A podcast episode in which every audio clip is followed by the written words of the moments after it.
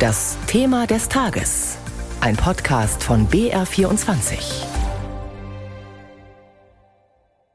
Und da geht es heute um einen Gipfel, den es so noch nie gegeben hat. Die 27 Staats- und Regierungschefs der EU treffen sich in Prag mit 17 Chefs von Staaten, die zwar Europäer, aber nicht in der EU sind.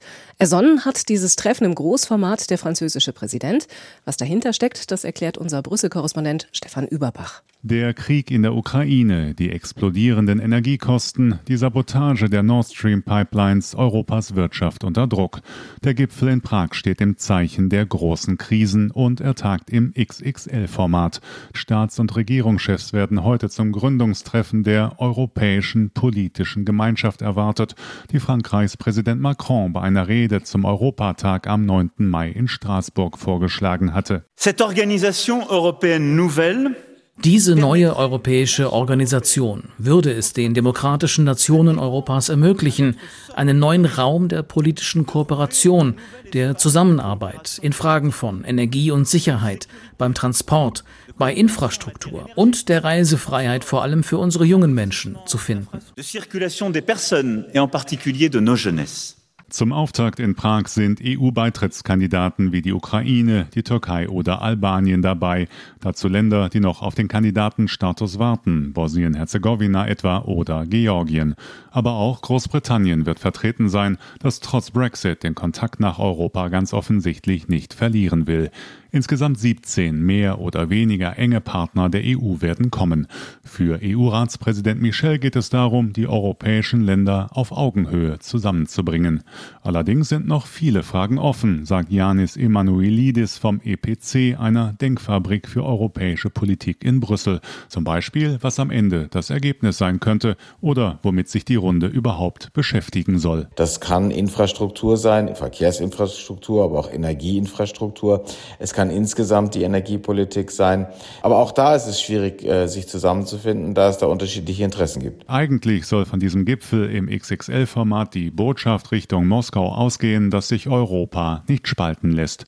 Ein starkes Signal an den russischen Präsidenten soll also ausgesendet werden. Wie wahrscheinlich es ist, die nötige Einigkeit herzustellen, darüber hat mein Kollege Hannes Kunz vor einer Stunde in unserem Thema des Tages mit unserem EU-Korrespondenten Jakob Mayer gesprochen. Jakob, dieses Treffen heute in der sogenannten Europäischen Politischen Gemeinschaft. Ist das hauptsächlich Show oder kann daraus mehr werden als ein extra großes europäisches Familienfoto? Das wird auf jeden Fall ein rechtes Wuselbild heute Nachmittag, denn es sind ja immerhin 44 Staats- und Regierungschefs und Chefinnen, die da drauf müssen. Ich glaube, es kann schon mehr werden. Es sind äh, vier Diskussionsgruppen geplant zu den großen Themen, also Frieden, Energie, Klima, wirtschaftliche Lage. Das sind die Themen, die besprochen werden sollen. Und es ist vor allem viel Zeit für bilaterale Treffen der Staats- und Regierungschefs und Chefinnen untereinander. Und es geht ja bei diesem Treffen darum, dass man nicht EU-Staaten mit an den Tisch holt, die einfach wichtig sind für die Gemeinschaft, die nicht oder noch nicht dabei sind oder nicht mehr, wie im Fall Großbritanniens. Gehen wir es mal durch. Also wir haben äh, die Ukraine, den Westbalkan, das sind Beitrittskandidaten, denen will man einfach nochmal signalisieren, wir lassen euch nicht am langen Arm verhungern. Es sind ja äh, bei den Westbalkanstaaten einige dabei, die schon seit Jahren oder Jahrzehnten im Warteraum zubringen der EU. Also denen will man ein starkes Signal geben. Dann äh, Großbritannien, wie gesagt, ein NATO-Partner, ganz wichtig für die Sanktionen gegen Russland. Äh, die man oft genug äh, quasi äh, im Einverständnis EU, Großbritannien beschlossen hat. Auf der anderen Seite schwierig mit Nordirland. Und dann die Türkei, auch NATO-Partner, ein wichtiger und schwieriger Partner in der Migrationsfrage. Also mit denen sind bilaterale Treffen möglich. Es gibt auch viel zu besprechen und dann eben das große Signal, das ausgehen soll, dass man halbwegs geeint steht gegen Putin, gegen Moskau. Ob dieses Signal dann so kommt, das werden wir sehen. Eins dieser Themenfelder, die du ja angesprochen hast, ist die Energie. Und da knirscht es ja schon innerhalb der EU-Staaten gewaltig. Es gab zuletzt viel Kritik am deutschen Doppelwumms, also an der Ankündigung, mit bis zu 200 Milliarden Euro den Gasmarkt in Deutschland zu regulieren, inklusive Preisdeckel. Ungarns Regierungschef Orban sprach von Kannibalismus. Kannst du uns diese Kritik ein bisschen erklären? Was stört denn die EU-Partner an den deutschen Plänen?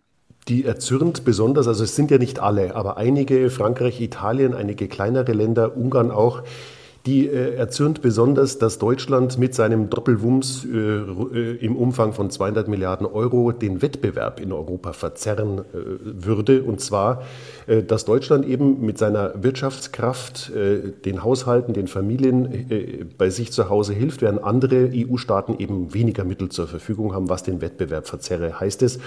Und dann gibt es natürlich auch noch den Wunsch einiger EU-Staaten, allen voran Frankreich und Italien, äh, wieder ein schuldenfinanziertes EU-Programm aufzulegen, wie in den Corona-Zeiten, diesmal eben gegen die Energiekrise oder um die Folgen der Energiekrise zu bekämpfen. Gehen wir die zwei Punkte durch. Der erste Punkt, verzerrter Wettbewerb. Da sagt der Bundesfinanzminister Lindner, es geht ja hier um ein Programm, das bis 2024 wirken soll. Also die 200 Milliarden sind nicht nur dieses, sondern auch nächstes und übernächstes Jahr äh, vonnöten. Andere helfen auch und da hat er auch recht. Also Frankreich wendet auch viele Milliarden auf. Und das Zweite, Lindner sagt auch, äh, Corona und jetzt die Ukraine-Krise oder die, die Folgen des Ukraine-Kriegs sind nicht miteinander vergleichbar.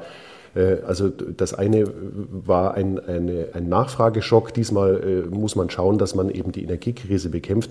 Also das ließe sich nicht vergleichen. Und es sind auch nicht alle Länder in der EU, die Deutschland äh, da auf dem Kieker haben. Spanien zum Beispiel, da war ja der Olaf Scholz gestern zu Besuch, hm. sagt eindeutig, es ist wichtig, dass Deutschland als große Wirtschaftsmacht in der EU gut dasteht. Ziel aber ist ja gemeinsam gegen die, Robert Habeck nennt sie Mondpreise, also gegen die aus seiner Sicht überhöhten Einkaufspreise, Energiepreise vorzugehen. Ist in dieser Stimmung eine europäische Lösung überhaupt möglich? Die ist möglich und die ist auch notwendig. Also erste Schritte sind die EU-Staaten ja schon gegangen. Man will die Übergewinne von Energiekonzernen abschöpfen. Das haben die Energieminister beschlossen vergangene Woche. Gemeinsamer Gaseinkauf der ist schon möglich. Da gibt es eine Plattform seit dem Frühjahr, das will man stärken. Interessant wird jetzt die Debatte über diesen Gaspreisdeckel, also die Frage einer Preisobergrenze. Da gibt es verschiedene Vorschläge. Schauen wir mal, was morgen beim EU-Gipfel rauskommt. Also das wird morgen auf jeden Fall großes Thema sein. Und da wird natürlich Scholz auch noch mal einiges zu erklären haben äh, in Sachen Doppelwumms. Und auch für das inzwischen achte Sanktionspaket gegen Russland wollen die EU-Staats- und Regierungschefs bei ihrem Gipfel morgen den Weg freimachen. Das war unser Thema des Tages zum XXL-Gipfel heute in Prag.